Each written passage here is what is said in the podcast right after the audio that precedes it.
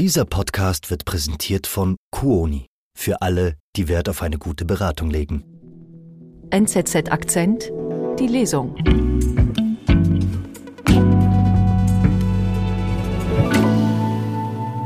Neu jeden Mittwoch im NZZ Akzent Feed die Lesung. Ein Artikel aus der NZZ vorgelesen. Will Shorts von der New York Times gilt als bester Kreuzworträtselautor der Welt. Er wird so verehrt, dass er sogar in der Zeichentrickserie The Simpsons einen Auftritt hatte. Aber auch ihm verzeihen die Fans keinen Fehler. Mr. Kopfnuss. Ein Artikel von Silke Wichert, gelesen von Lotti Happle.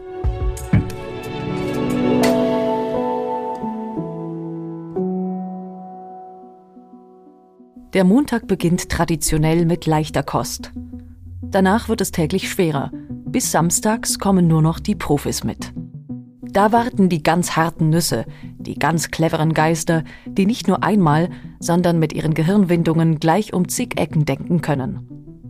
Bisweilen müssen allerdings selbst sie sich geschlagen geben, weil der Großmeister wieder einmal schlauer war als sie. Gemeint ist Will Shorts, seit knapp 30 Jahren Crossword-Editor der New York Times und so etwas wie der unbestrittene Rätselkönig der Welt. In den USA ist der Mann mit dem Schnauz dermaßen bekannt, dass er sogar einen Gastauftritt in der Zeichentrickserie The Simpsons hatte. Und hinter den fiesen Quizfragen von The Riddler, dem Bösewicht aus dem Film Batman Forever von 1995, steckte ebenfalls Will Shorts. Die Kompositionen des 69-Jährigen gelten unter Kennern als Delikatessen – weil sie nicht nur anspruchsvoll, sondern vor allem geistreich und zeitgemäß sind. Wer auf seinen gesteigerten Intellekt hinweisen möchte, bekennt sich als Anhänger, so der Komiker John Stewart oder Bill Clinton. Die Fragen müssen die Gegenwart widerspiegeln, sagt Shorts per Videoanruf aus New York. Heute trägt er nicht sein berühmtes Hemd mit Kreuzwortmuster, sondern ein blaues Poloshirt. Sie wollen doch nicht das Gefühl haben, dass Sie in der aktuellen Zeitung eine Aufgabe von vor 20 Jahren lösen, sagt er. Was heillos übertrieben ist, aber für seinen Geschmack sind schon ein paar Jahre zu viel. Beispielsweise hat er die Frage Ice Bucket Challenge Zweck Antwort ALS längst aussortiert. Da sind die Fragen aktueller, die er kürzlich verwendet hat. Es endet vielleicht mit einem Emoji. Antwort Textnachricht. Oder Frisur mit quadratischen Abschnitten. Boxer Braids. Das erste Kreuzworträtsel überhaupt erschien 1913 in der New York World. Das Spiel etablierte sich als wöchentliche Rubrik. Aber erst als 1924 ein ganzes Buch damit erschien, entwickelte sich, was man heute als Hype beschreiben würde. Alle Welt begann zu rätseln. Es wurde zum angesagten Zeitvertreib, sich über die waagrechten und senkrechten Kästchen zu beugen. Bald hatten sämtliche Zeitungen in Amerika und Europa eine eigene Rätselseite, und wann immer ein Verleger glaubte, sie einstampfen zu können, war der Aufschrei unter den Lesern so groß, dass sie schleunigst wieder eingeführt wurde. Die Begeisterung ist bis heute ungebrochen. Trotzdem ist die Psychologie des Kreuzworträtselns erstaunlich wenig erforscht. Wissenschaftler glauben, dass es um den persönlichen Vergleich gehe, wie zufrieden man mit seinem Wissen sei, aber auch um das Erfolgserlebnis mit Asterix-Wissen und um die Ecke denken, bisweilen mehr zu punkten als mit klassischer Bildung. Will Shorts hat eine viel bessere Erklärung für die anhaltende Faszination parat. Wir haben immer mehr das Gefühl, dass die Welt außer Kontrolle gerät, sagt er. Und es stimme ja. Auf viele Fragen wüssten wir keine Antworten mehr. Er fährt fort, beim Rätseln hingegen gibt es eindeutige Lösungen und am Ende ergibt alles einen Sinn. Ich glaube, der Mensch sehnt sich tief in seinem Inneren nach Vollständigkeit. Rätsellöser seien deshalb ausgeglichene, fokussierte Menschen, so wie er selbst. Shorts wuchs auf einer Pferderanch in Indiana auf. Seine Mutter schrieb Kinderbücher und war eifrige Teilnehmerin an Preisausschreibungen für Gedichte und Kurzgeschichten. Zweimal gewann sie sogar ein Auto. Auch ihr aufgeweckter Junge entdeckte bald seine Liebe zur Wortspielerei. Mit acht begann er Kreuzworträtsel zu lösen, mit 14 wurde sein erstes eigenes veröffentlicht. Am College belegte er das Hauptfach Enigmatology, die Kunst des Puzzlens. Er hatte es zusammen mit einem Professor ins Leben gerufen. Da seine Eltern die Rätselei jedoch nicht als ernsthaftes Berufsziel ansahen, studierte er zunächst Jura wie sein älterer Bruder. Glücklicherweise machte er in den Semesterferien ein Praktikum bei einem Rätselverlag und bekam bald darauf eine Stelle als Redaktor des Magazins Games. 1993 wechselte er zur New York Times. Jede Woche erreichen das fünfköpfige Team dort zahlreiche Einsendungen von Hobbytüftlern. Denn für einen Abdruck gibt es nicht nur Ehre. Unter der Woche liegt das Honorar bei bis zu 750 Dollar, sonntags sogar bei bis zu 2250 Dollar.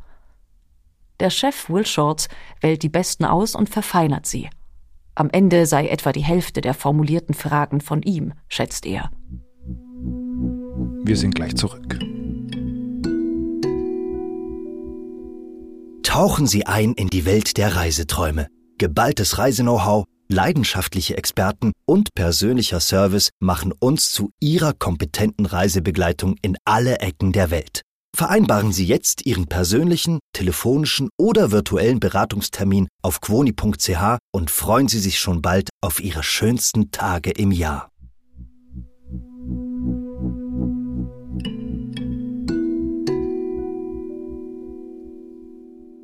Schwarz-weiße Kästchen, die händisch auf dünnem Papier ausgefüllt werden, in unserer digitalen Welt erscheinen Kreuzworträtsel geradezu anachronistisch aber sie erfüllen auch jenseits der Befriedigung von Vollständigkeit einen guten Zweck.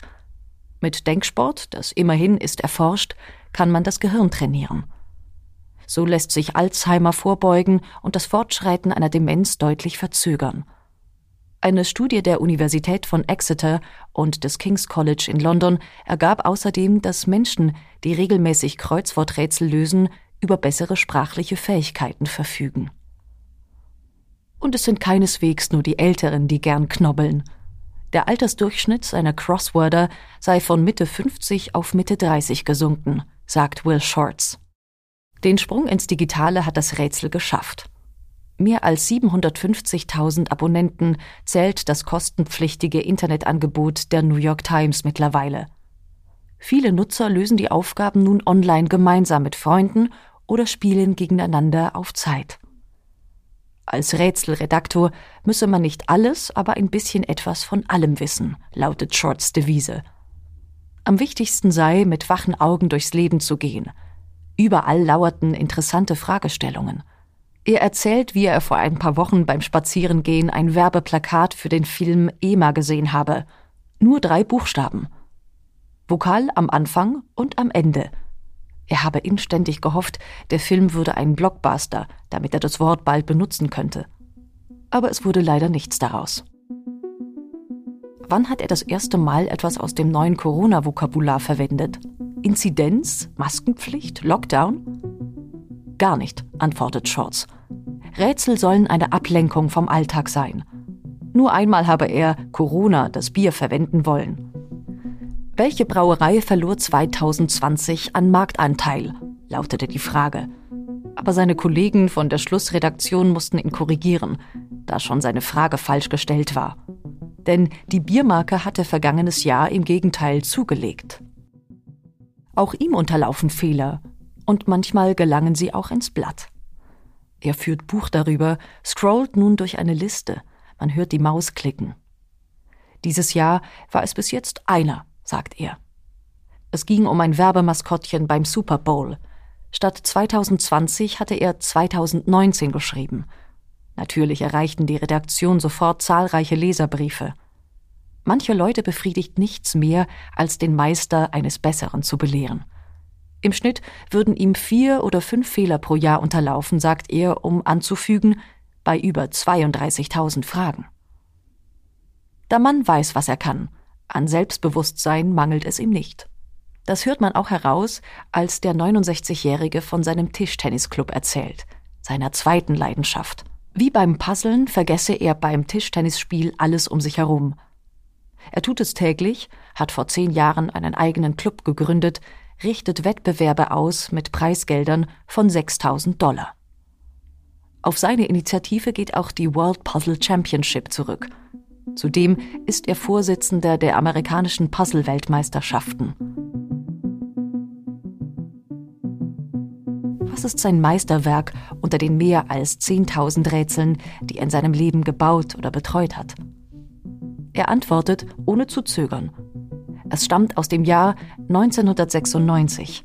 Es war der 5. November, der Tag der Präsidentschaftswahlen zwischen Bob Dole und Bill Clinton. Und in einer Zeile seiner Rätsel stand Headline in der Zeitung von morgen. Er bot zwei Antworten an, die funktionierten, da beide sieben Buchstaben enthielten. Clinton elected oder Bob Dole elected. Will Shorts hatte alle Felder so konstruiert, dass zwei richtige Lösungen möglich waren. Das gelang ihm weder vorher noch danach je wieder.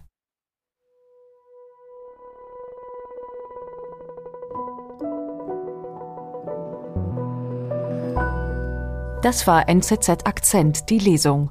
Heute Mr. Kopfnuss. Ein Artikel von Silke Wichert, gelesen von Lotti Happle.